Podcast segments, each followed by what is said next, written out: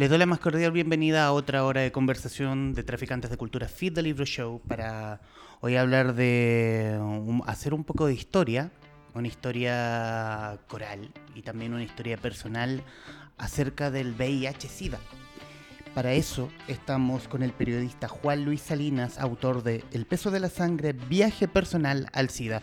Juan Luis, primero agradecerte la disposición a querer conversar de este tremendo, de este tremendo libro, por, por todos lados, tremendo libro que te mandaste acerca de la historia del virus. Bienvenido. Y gracias por invitarme. Pues, no, no, no, no, tan tremendo, o sea, es que es una historia tremenda, merece un libro grueso, ¿no? Perfecto, no, sí, está excelente. Eh, y quiero ir, ir de lleno al libro. Eh, ¿Por qué escribir un libro? ¿Por qué escribir? ¿Cómo, ¿Cómo te nace hacer un libro, hablar del SIDA, historiografiar el SIDA de alguna forma? A ver, yo siempre, a ver, no, siempre. Yo soy cero positivo desde 2003 y para mí eh, nunca fue un secreto para nadie en mi entorno laboral, ni en mi, ni mi entorno familiar, ni en mi entorno de amistades. Eh, estuve, muy, muy mal, estuve casi muriéndome. Eh, y en ese momento pensé, pensé en escribir del, del VIH-Sida, pero no, no, no, me dieron las ganas, no encontraba el tono, no encontraba la forma. Y yo soy periodista y durante mucho tiempo trabajo en la revista Ya, soy, yo soy editor de la revista Ya del Mercurio. Y durante mucho tiempo entre, hice reportajes sobre la situación de los seropositivos del SIDA y la, transmisión del VIH en Chile. Pero siempre lo tomé como una suerte de, de misión periodística y también de misión para con los otros. Eh, y yo saqué un libro antes de moda. Mi especialidad durante muchos años fue el periodismo de moda. Hice un libro que se llama Linda Regia Estupenda, la historia de la moda en Chile un libro como bien, bien especial porque mezclo la moda con la, con la evolución de la mujer y con las luchas de la mujer desde el año 52 hasta el 2000. Y siempre pensé que me iba a mover en esa, en, esa área de crónica, de ese tipo de crónica, más histórica, más... Y también al mismo tiempo hice un magíster en edición en la Universidad de Diego Portales y cierta vez propuse una tarea. Llegué atrasado a clases y había que entregar una tarea de un proyecto de libro no ya que entregar, escribir en un papel la historia del SIDA. Y ahí empezó todo. Y ahí me dijeron, ¿por qué no lo haciste de verdad? Empieza a escribirlo. Y las opciones en ese momento, lo estructuré en esa época, era, iba a ser como bastante más periodístico, crónica, pero, pero, pero bastante más periodística, más con dato duro, iba a ser la cara B del SIDA. Y una editora me dijo que por qué no lo hablaba en primera persona. Estoy hablando de 2010. Y dije, no, yo no voy a hablar en primera persona, tal vez cuando termine hago un prólogo, pero los, protagonistas son los otros. Y pasó el tiempo y empecé, y empecé a investigar el libro y descubrí que tenía que ser yo el que hablaba. gracias a bastantes conversaciones con un montón de gente. Oscar Contardo, Álvaro Bizama, Andrea View, gente como que me rodeaba y me dijo, no, escribe de ti, porque si no escribes de ti no se va a entender, si no va a ser otro libro más, o va a ser como muy, muy, muy dato duro, muy de periodista duro, o va a ser muy clínico. Y yo no quería ninguna de esas dos cosas. Y empecé a escribir de mí, pero con, harta, con harto cuidado, empecé a escribir de mí y empecé a hacer esto que yo le llamo la trenza del, del libro porque el libro corre por un lado mi historia, la historia del CIA en Chile, la historia del SIDA en el mundo y las reflexiones que hay en torno a la enfermedad. Y eso se va armando todo el rato, se va tejiendo en el libro. Yo no sé cómo quedó, la gente me dice que quedó bien, pero yo cuando lo escribía y lo estaba armando no, no sabía cómo estaba armando esta trenza, esta trenza la armé a ciega. Es que está bien, está bien hilado. Ahora que lo mencionas porque son por, decirlo en forma simple, son como párrafo de tu historia personal y de pronto la historia de Chile en los 90 y de pronto la historia de en Estados Unidos. Y no se lee mm, atemporal, se, lee, se lee claro, se lee claro, se lee preciso. Y primero quiero citar una parte del libro, quiero citar el comienzo del libro de hecho. la frase la escribí tres veces, tengo sida, era de noche, era verano Hacía calor, pero yo temblaba. Terminaba el 23 de enero de 2003. Era mi cumpleaños y estaba aterrado. Hoy cumplí 30 años y creo que voy a morir. En realidad, creo que ahora me estoy muriendo. ¿Cómo, cómo te enteras que eres portador del virus? A ver, es que esa es una historia ahí juego con, un, con algo que es súper importante para entender el, el, viaje del, VIH. Ese 2003, cuando yo estaba escribiendo, cuando yo escribí eso, e, e, eso ocurrió exactamente tal y como yo me hice un autorreporteo para escribir eso. Yo sabía desde el 2000 que era VIH positivo. Yo tuve un accidente de tránsito tres años antes de esa situación y me hicieron sin consentimiento el test de ELISA. Y yo no, no asumí. Y como ellos me lo hicieron sin consentimiento, en la, la, posta central, donde me llevaron después del atropello, eh, yo no, no, me, no, me, no, me, hice ninguna contramuestra y preferí vivir con lo que yo le llamo como el autoengaño y al vivir en el autoengaño, decir, hacer como, que no ha pasado hacerte nada. el tonto. Es como es como una suerte de pensamiento mágico que decís, si no me lo dices, no, yo no lo creo, no me va a pasar nada. Y al final ese autoengaño fue, fue súper letal para mí en el fondo, porque fue súper fuerte, yo me dejé estar y cuando yo logré coincidir, cuando yo logré asumir que tenía, que era cero positivo, ya estaba en las últimas. Y ya y lo hice y ahí fue cuando lo hice público. Con unos amigos una noche la noche de mi cumpleaños. Y a la semana después caí en el hospital y estuve con 85% de riesgo vital muriéndome en la católica dos semanas en la UTI eh, muy muy muy mal. Yo pensé que o sea yo pensé y el resto yo, en realidad yo no pensé nada el resto pensó que me estaba muriendo. Yo no sabía yo me estaba muriendo nomás. Y mm, fue, fue rudo, fue rudo y, te insisto, para mí el autoengaño que, que cometí yo, que en, el, en este juego que entré yo, refleja también el comportamiento que ha tenido este país con respecto a la enfermedad. Nos autoengañamos en un momento que la teníamos controlada. De repente, hace cinco años, seis años, hubo un destape diciendo que había crecido el, el VIH, la tasa de, nuevos contagiados y todo el cuento. Se echaron culpa a múltiples, múltiples factores, la falta de educación sexual, a los inmigrantes, un montón de cosas. En ese tiempo yo estaba en la investigación del libro. Yo sabía que, y sabía a ciencia cierta, de que el SIDA no, el VIH seguía, seguía el contagio. Yo lo veía porque comentaba gente en los controles en los hospitales donde yo iba. Y, pero estábamos en autoengaño, pensábamos que Chile estaba libre de la epidemia. De hecho, de repente aparece un titular en un diario que dice volvió el SIDA. A mí me dio una rabia así ya tremenda, porque mi, mi, antes ese titular es decir, ¿dónde se fue? ¿Dónde se... Nunca se ha ido. Nunca se ha ido. Nunca se ha ido. Le, ha hecho... ha hecho lo que ha querido. Citas también en una, en una frase al ministro de Salud de la dictadura, a Chinchón, al doctor Chinchón, que habla con, una, con la displicencia, porque en mi cabeza lo escuché muy displicente, de que no, este virus no va a entrar porque estamos con las en altas cordilleras y, somos un país muy decente. No, habían unas barreras como muy curiosas ahí, que decían que éramos como que estábamos en el fin del mundo, que los protegía la barrera natural de la cordillera y el mar y que en Chile la gente se comportaba decentemente. Incluso hay testimonios recogidos de la prensa en esa época en que hablaban eh, homosexuales de la época y yo también diciendo que ellos eran muy decentes. Que el Chile, que el homosexual chileno se comportaba como el homosexual extranjero. Ya. Entonces era como, ¿qué es eso? No tenía una vida normal. claro. Porque aquí la gente no salía. y en cierto sentido tenían un poco de razón, pero porque, porque estábamos en dictadura, por, eso, pero igual, eh, no sé, por ese tiempo existía el Fausto, existían un montón de lugares de centros de reunión, eh, los parques, o sea, la, vida sexual de los, homosexuales. Y, tengo que aclarar esto, ¿ah? que ha sido súper difícil eh, que la gente lo, lo entienda.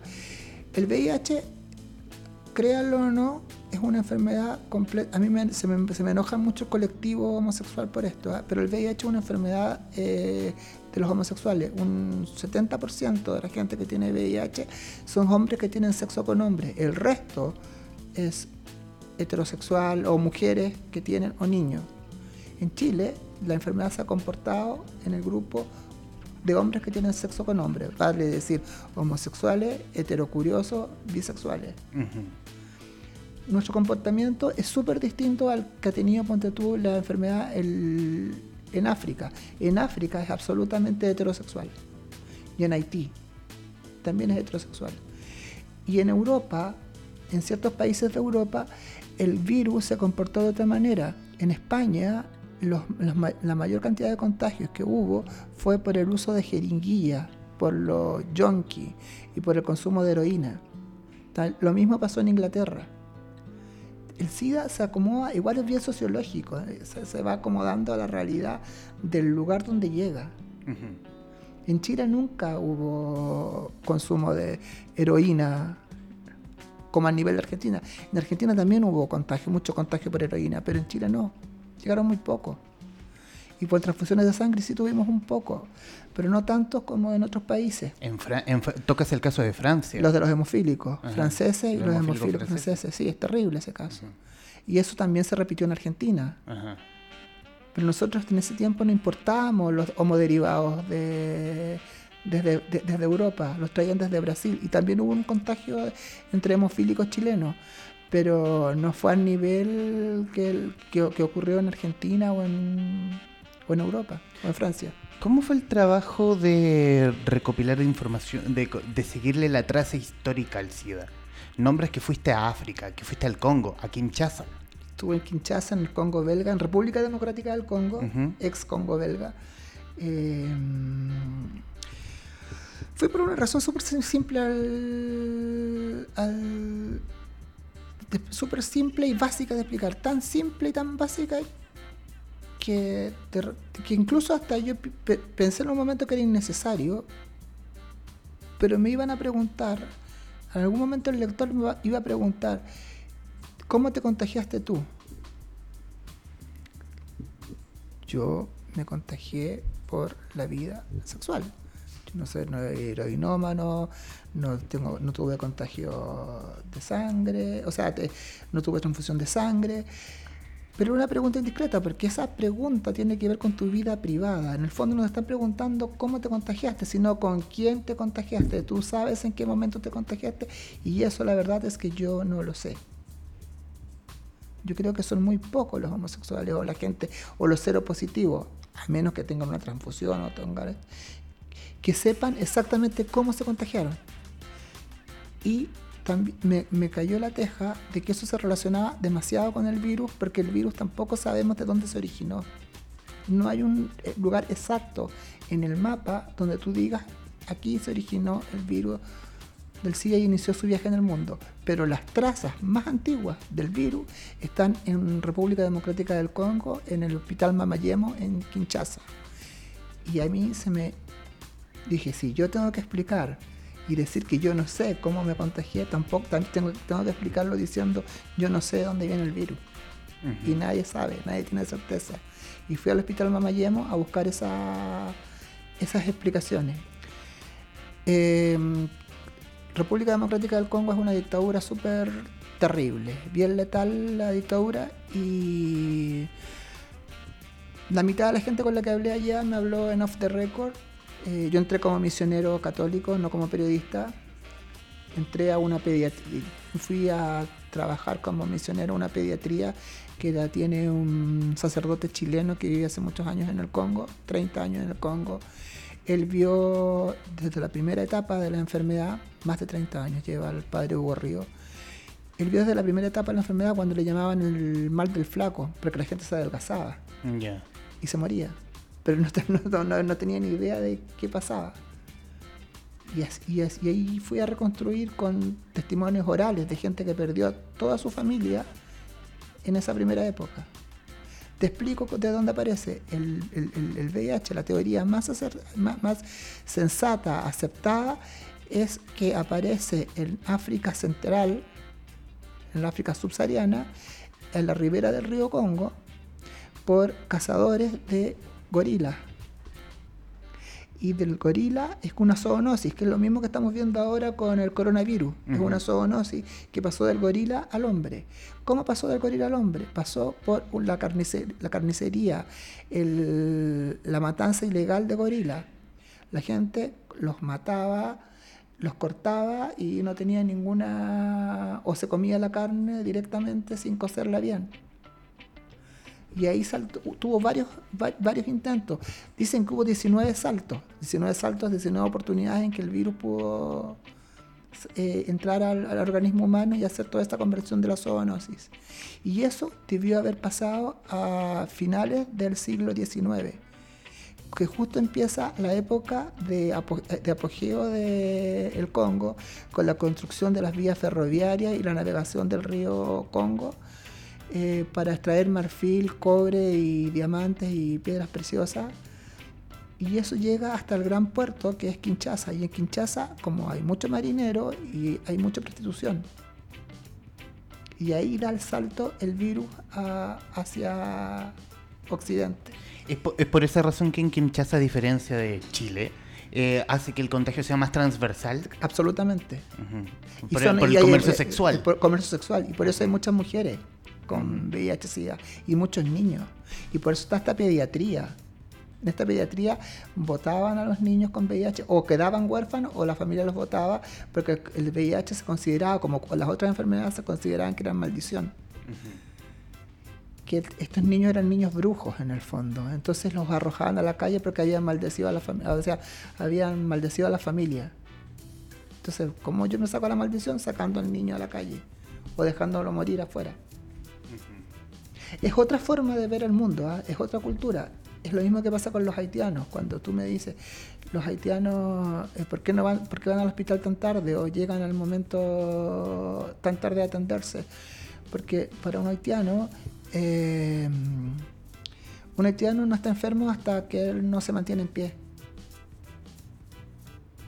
Si yo me mantengo en pie, no estoy... Tiene, básicamente tiene que estar cayendo a la cama para que sentirse enfermo. Para sentirse enfermo. Entonces en un virus como el VIH o como cualquier otro virus tiene un camino largo. Yo puedo estar indetectable, puedo, puedo mantener el virus, pero casi por 10 años el virus en mi cuerpo antes que se manifieste con una enfermedad oportunista. Yo no sé en qué momento, yo calculo más o menos en qué fecha puede ser, pero yo no sé exactamente desde cuándo tengo el virus yo en el cuerpo. Ah, hace también un, salto, un paralelo entre que VIH no es lo mismo que SIDA. Es lo que, eso es lo que estaba explicando. Ah, claro. Que yo puedo tener... Ah, mira, aquí hay una paradoja muy, muy curiosa. Yo fui cuando tuve el contacto sexual por el que se me transmitió el virus, durante mucho tiempo yo fui cero positivo y fui, fue, fue VIH positivo. Cuando bajan mi umbral de defensa, estas son diferentes teorías, diferentes países tienen diferentes mm, eh, sistemas para medirlo. El más acertado, el que existe en Chile es que cuando tu umbral de defensa, que, son, que se mide por los CD4, que son los glóbulos blancos que son encargados de las defensas del cuerpo, en una persona normal, esa cantidad de glóbulos blancos sobrepasa los 700, los que existen en tu cuerpo. Cuando bajas del umbral de los 200, ya el virus está, porque es, lo que primero se come el virus. Ya. Lo que primero ataca, ataca, ataca al CD4. Cuando te empiezan a bajar, a bajar, a bajar, a bajar, empiezas a quedar sin defensa tu cuerpo. Te empiezan a aparecer, no sé, la lengua se te pone blanca y empiezan las enfermedades oportunistas. Enfermedades que con, de otra forma, si tú tuvieras tus defensas altas, no, no, no, aparecerían, como la neumocitis carini, el citomegalovirus, que son enfermedades que están, que las tenemos. Pero el, sarcoma de Kaposi. El sarcoma Kaposi. El sarcoma Kaposi es distinto. No es tan se, crea por la defensa, pero no está tanto en tu cuerpo. El, en Chile, por ejemplo, es más, más normal que la gente haga una neumocitis carini o una, una citis como le llaman ahora, que es una neumonía. Que es una neumonía que, que la tienen todos. Todos tenemos el bichito de la neumonía, pero cuando baja tu umbral de defensa, se te gatilla esa neumonía. Perfecto. Y lo otro es las copias del virus en el cuerpo. El virus, a la medida que se van bajando los glóbulos blancos, el virus se va replicando en el cuerpo. Entonces, cuando llegas a un umbral, no sé, 10.000 copias, ya, ya estás entregado al virus. Es como, es como, yo siempre digo que es como de estas hormigas terribles, las marabuntas, que se van comiendo tu, organismo y, se van apoderando de tu organismo, van hasta que te dejan, el, virus se, se, apodera de ti completamente. Y ahí es cuando tú, ahí tú recién eres, tienes SIDA el SIDA es cuando la enfermedad se manifiesta, no cuando tú eres cero positivo, ahí es VIH. Perfecto. Ahora, yo hice SIDA en un momento, es un término muy médico. Se dice, yo digo en el libro, yo fui sidoso, como le decía a la gente, cruelmente a, las personas que se estaban muriendo en esa, en, esa, en esa época. Yo fui sidoso. Yo me recuperé de eso. Empecé a tomar mis antirretrovirales y ahora he vuelto a ser cero positivo cero positivo indetectable porque mis cargas virales son de un rango inferior que a mil, menos de mil. Y eso significa que yo no contagio el virus. Pero, pero podría en algún momento, si te descuidas, volver a, aumentar esa si Si yo me dejo de tomar mis medicamentos o hago cualquier desaguisado, también puedo volver a hacer, volver a hacer cualquier enfermedad. Pero, pero por eso son los controles todo el tiempo. Perfecto. Eh, mencionas también la parte más técnica, más, más ñoña en mi caso, eh, que el VIH tiene muchas cepas. Sí. muchas cepas. Hay muchas cepas en el, en el mundo, pero la, la, más normal es la, la occidental, la que tenemos casi todas. En África existe la otra cepa que es la más, la más ruda, pero existen solo en ciertos sectores de África. Perfecto. Perfecto. Estamos con Juan Luis Salinas, periodista, autor de El peso de la sangre, viaje personal al SIDA. Quiero irme mm, al, primer, al, al, primer contagiado en Chile de SIDA, que es Edmundo. ¿Cómo llegas a la historia de Edmundo? La historia de Edmundo es como mito urbano. Para mí era como mito urbano en los 90. Todo el mundo hablaba de Edmundo. Tenía eh, en las discotecas o los lugares de, de reunión ahí siempre se hablaba de Edmundo te estoy hablando de los años 90, mediados de los 90, y todo el mundo como que bajaba el tono para hablar del mundo. Yo ni siquiera sabía, sabía que había sido un profesor de, de, Maipú. Porque igual también en esa época salió las noticias. Cuando salió lo del mundo, salió las noticias. Pero siempre salieron las iniciales. Y se, supo que era un profesor. Y también se supo que era de Maipú. Pero nadie sabía los detalles exactos de la vida del mundo y cómo se había contagiado eh, y, lo que había pasado con el, equipo médico que lo atendió a la Universidad Católica, que lo pesquisó y lo, trató. Y lograr, lograr esa confianza con el equipo médico. Yo preferí más centrarme en, en la historia del mundo más que en la historia personal, porque igual entendía el dolor de la familia porque esa familia fue súper estigmatizada en un momento. Piensa, el primer caso eh, chileno de este país pacato, donde no iba a llegar el virus. Entonces. Estábamos cubiertos con cerro. Claro, claro, y con la moral.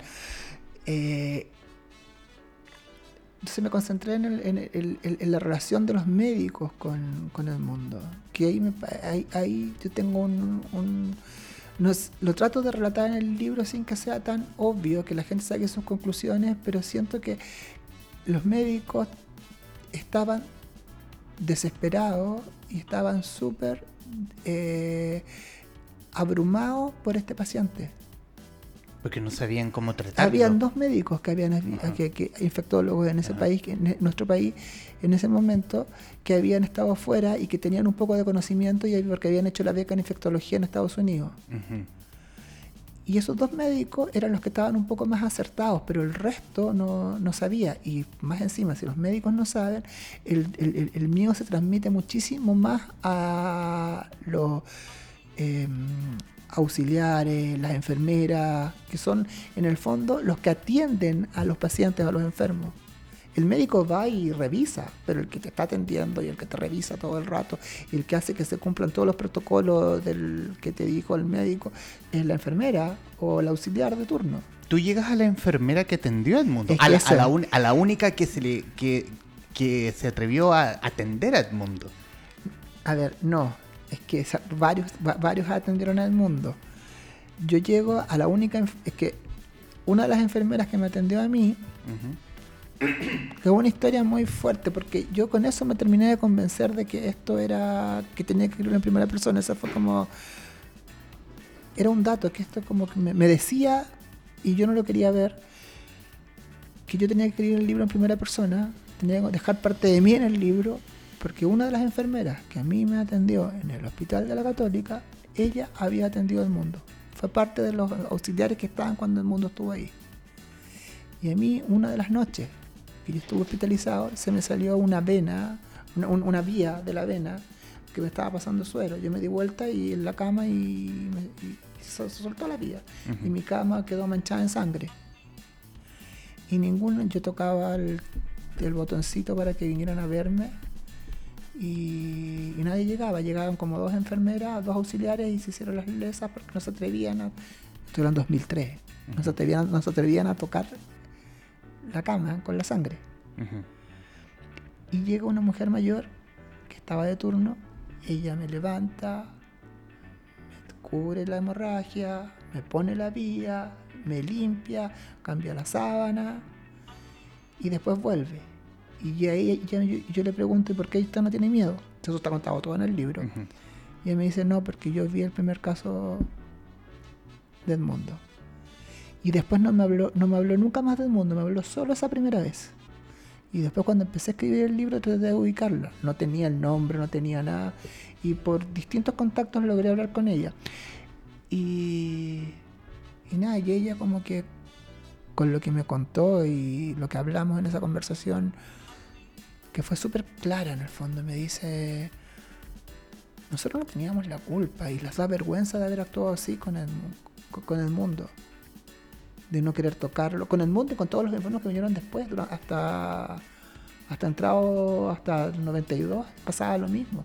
Que no los querían tocar, le dejaban las bandejas en la puerta, eh, no, nos, no los bañaban, quemaban los colchones, los sacaban, las funerarias no los querían atender, a todos los cremaban.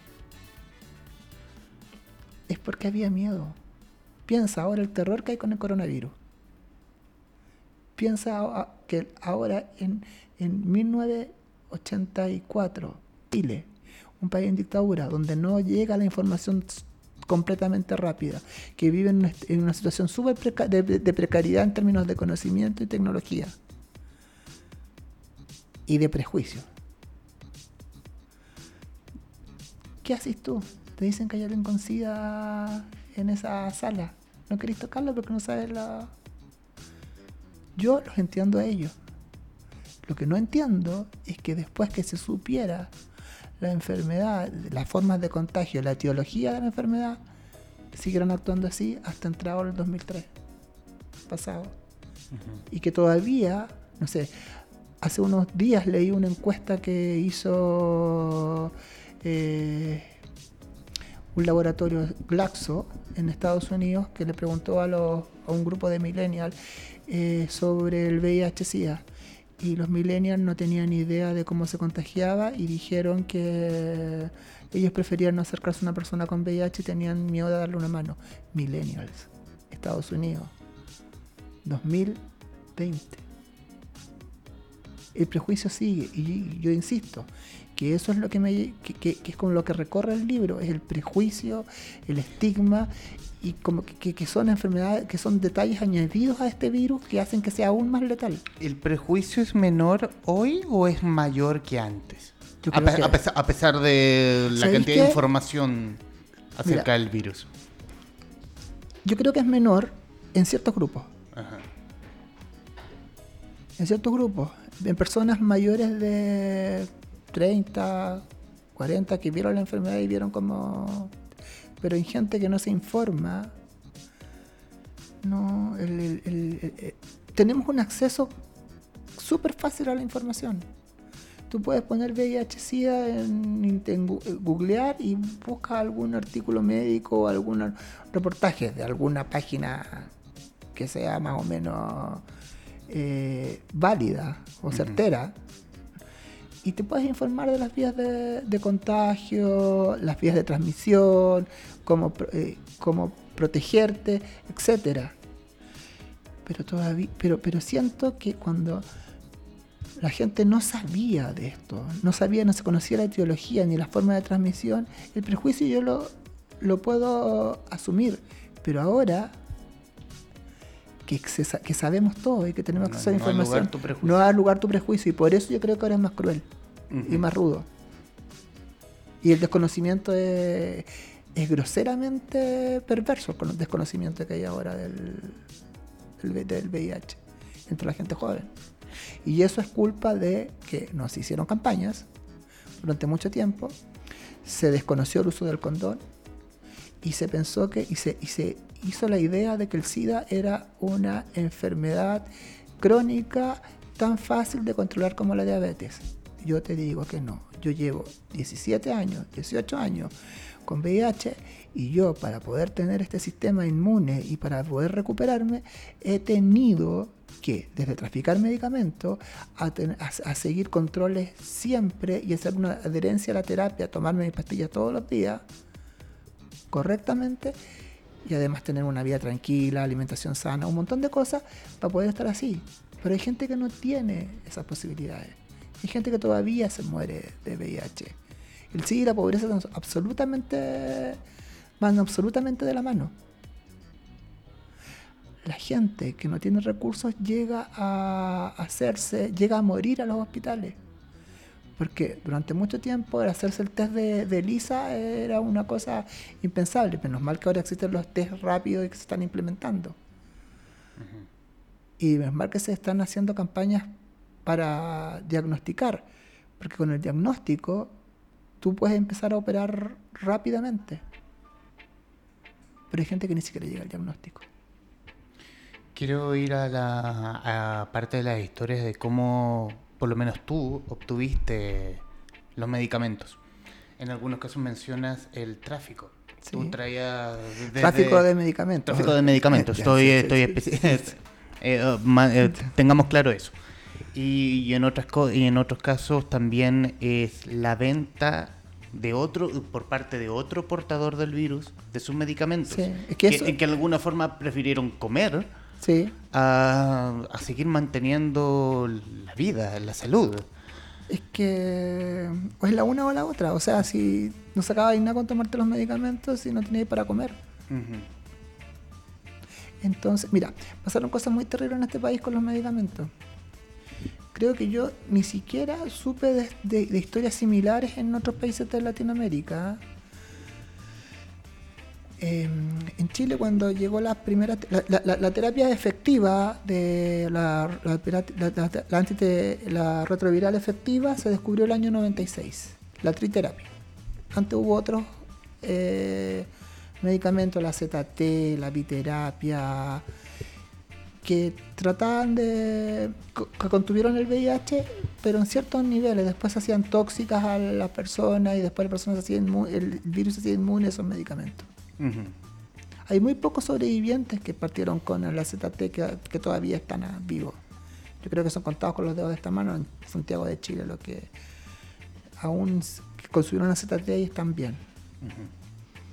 Cuando aparece la, la, triterapia, el 96 aparece en Estados Unidos, aprobada por el FDA, y se produce lo que se llama el síndrome de Lázaro. Gente que estaba muy, muy, muy, muy, muy enferma, a punto de morir, empieza a tomar este esta combinación de tres medicamentos y se recupera.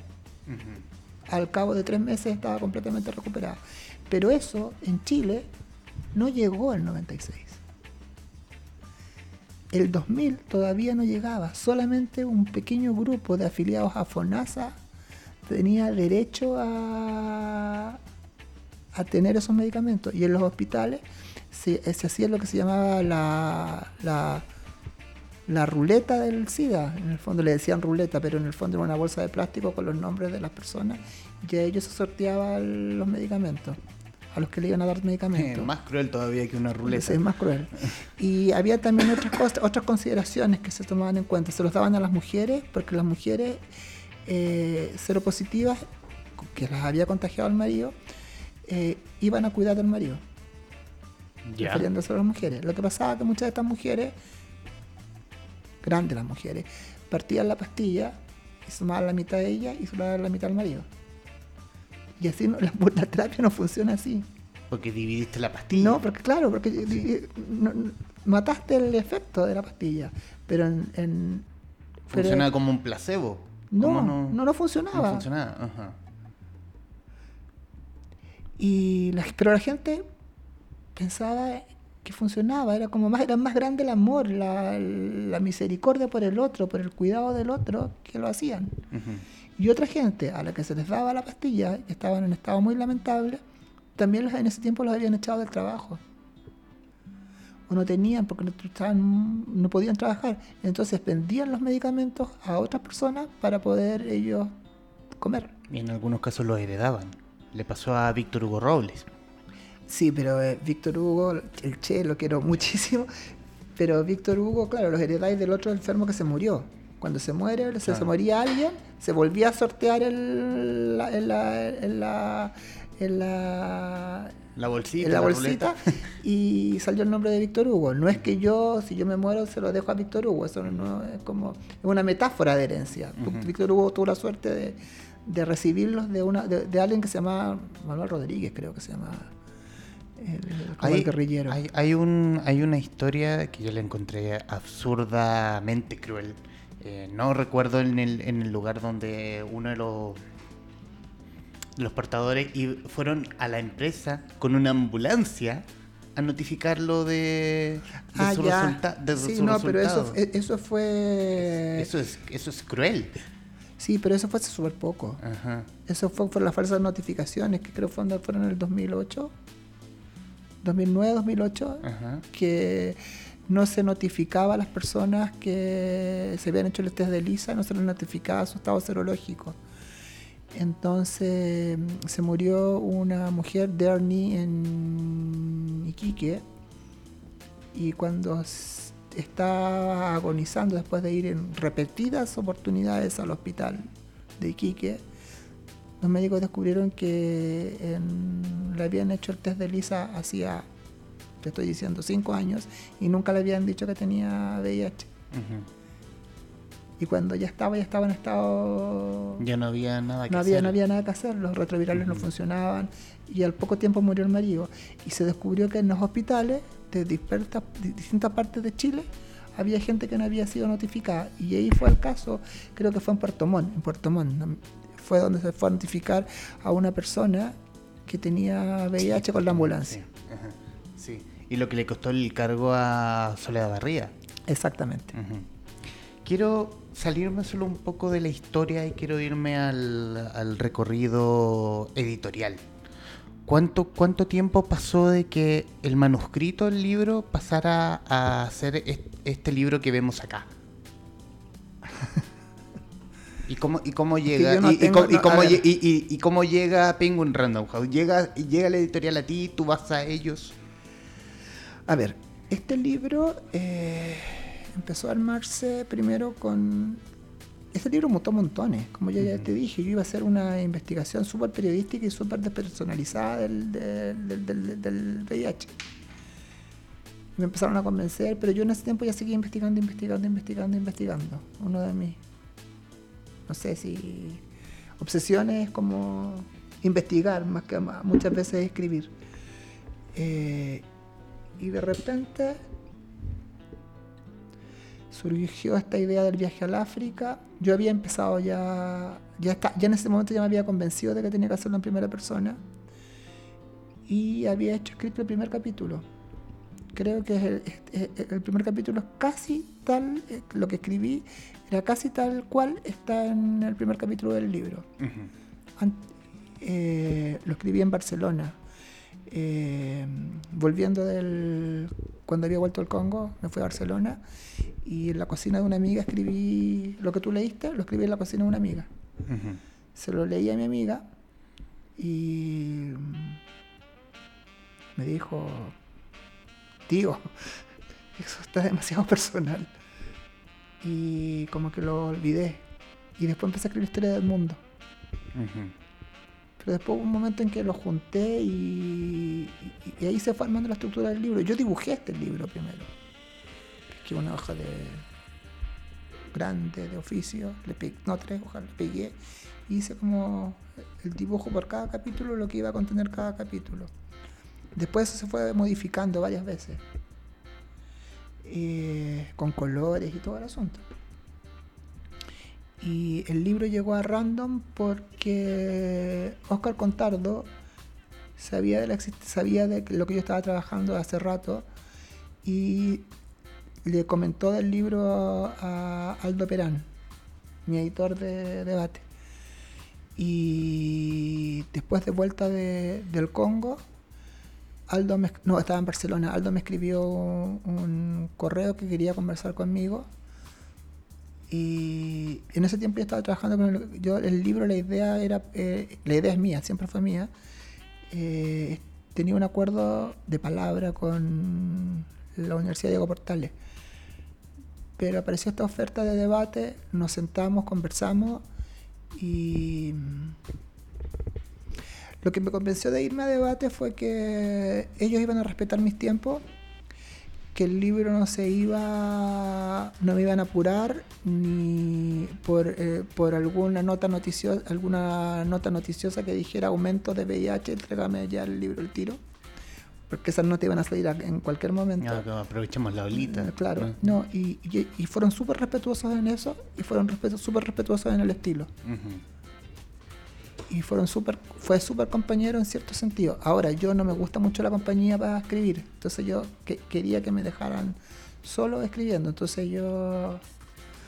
El libro, en investigar, se, habrá demorado cinco años sin contar los reportajes que yo ya hice mucho tiempo atrás, que también me sirvieron como, como, como fuentes de, para el trabajo. Y además, eh, también eh, ocupé entre que escribía, reporteaba. Entonces, y además, además, trabajaba. Entonces, como que para mí fue, en términos, en, tiempos de escritura, lo que me demoré totalmente fue tres años.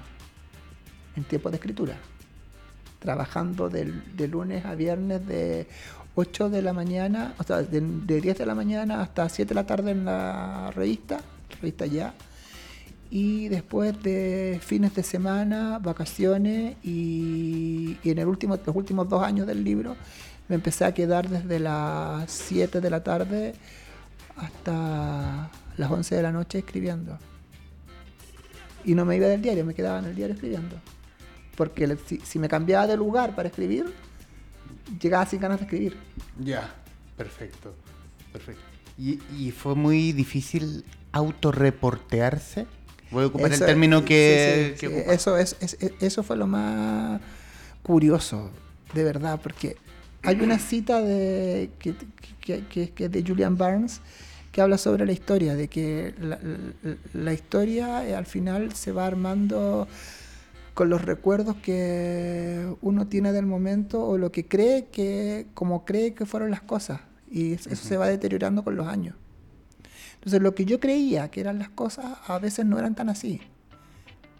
Perfecto. De hecho, si yo te pregunto a ti, eh, de tu cumpleaños a los 5 años, tú me vas a contar una historia. A lo mejor te caíste ese día, y te, pero a lo mejor me vas a contar una historia que te caíste y rodaste y no sé qué cosa, pero que tú fuiste armando eso con los trozos de la otra, lo que te decía la otra gente, y se va deformando esa historia. Yo la noche del cumpleaños con la que parto el libro, yo me acordaba vagamente, y me acordaba porque yo tenía apuntes en mi agenda. Y cosas que anotaba. Yo tengo la mala costumbre de anotar cosas. Eh, pero no estaba seguro porque igual en ese momento estaba demasiado enfermo, entonces puede que no haya sido así. Entonces empecé a reunir a gente que estuvo en la fiesta y le empecé a preguntar. Y descubrí que hubo gente que dijo que sí estuvo en la fiesta y no estuvo en la fiesta.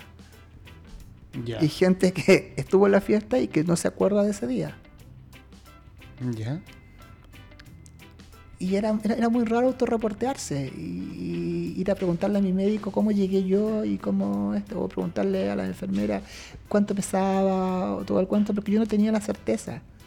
Porque al final todo se va transformando en un, en, un cuento, como una suerte de, de, de, chisme que, que todos le van agregando algo. No sé, desde que me querían velar en la iglesia de la Guadalupe. Eso nunca estuvo comprobado. ¿Ya? Oye, eh, y, por favor. Y juntarme con, con gente. Yo al final fui al hospital de la Católica donde me internaron y me saqué la epicrisis. La epicrisis son todos los documentos que guardan tuyos. Que al final no me sirvió de nada porque nunca le entendí la letra a los médicos ni al. Pero ahí tuve ah, la fecha. eso es muy de médico. Sí. Pero fue, entre divertido y morboso hacer eso. Y de con uno mismo, además. ¿Qué, ¿Qué es ser portador de VIH-Sida hoy? En el Chile de hoy. Portador es una palabra horrible. Em, tener VIH tener, ser, cero, ser, cero, tener el virus, tener el virus hoy. Vivir con el virus. O vivir con el virus. O morir con el virus, no sé. Eh, hoy, no sé, para mí es de lo más normal. No sé si la gente lo ve así. Perfecto. Yo creo que la gente no lo ve así. La gente todavía le tiene miedo. O no le tiene miedo, que pueden ser las dos opciones, y las dos opciones son igual de terribles. Tenerle miedo te genera prejuicio, y no tenerle miedo genera el engaño. Y son los, son las dos varas terribles donde se mueve esto. La generación, hay un, el último capítulo se llama Generación sin miedo. Son una generación actual, los jóvenes de ahora que le perdieron miedo a la enfermedad. ¿Por qué? Porque asumen que existen todos los medicamentos del mundo para tratarse. Entonces, si no te funciona una pastilla, increíble. no te funciona una pastilla, te va a funcionar otra. Y no es tan así, porque cada virus tiene una cepa, cada virus, el virus se comporta diferente en tu cuerpo. Entonces, para ti existe una cierta combinación de pastillas. Y cuando tú quemas todas las combinaciones, va a llegar un momento en que no vas a tener las combinaciones. No va a haber otra, otra terapia para ti. Y eso se llama terapia de rescate, que empiezan a trabajar con medicamentos que están recién probándose. Y ahí no se sabe qué va a pasar. Entonces esa idea, por eso yo digo, esto no es como inyectarse insulina cuando tienes diabetes. Porque la insulina es general para todo. Esto no. Existen cierto tipo y ciertas cantidades de esquemas médicos para ti. Y la gente cree que es súper fácil eh, tirar sin condón. Eh, eh, no tomar. a mí me parece fantástico porque hay una terapia de pre-exposición, el PrEP al sí, me parece fantástica. Pero siento que esa terapia de preexposición debe ser a grupos clave, es decir, pareja cero discordante, donde uno tiene VIH y el otro no tiene VIH, entre grupos de gente que consume drogas y está muy mal, que tiene problemas eh, mentales, o personas que ejercen el comercio sexual, porque esas personas están más expuestos. Perfecto. Y que se lo den a esas personas, pero no se lo den a otra persona que está completamente equilibrada y puede ponerse perfectamente un condón.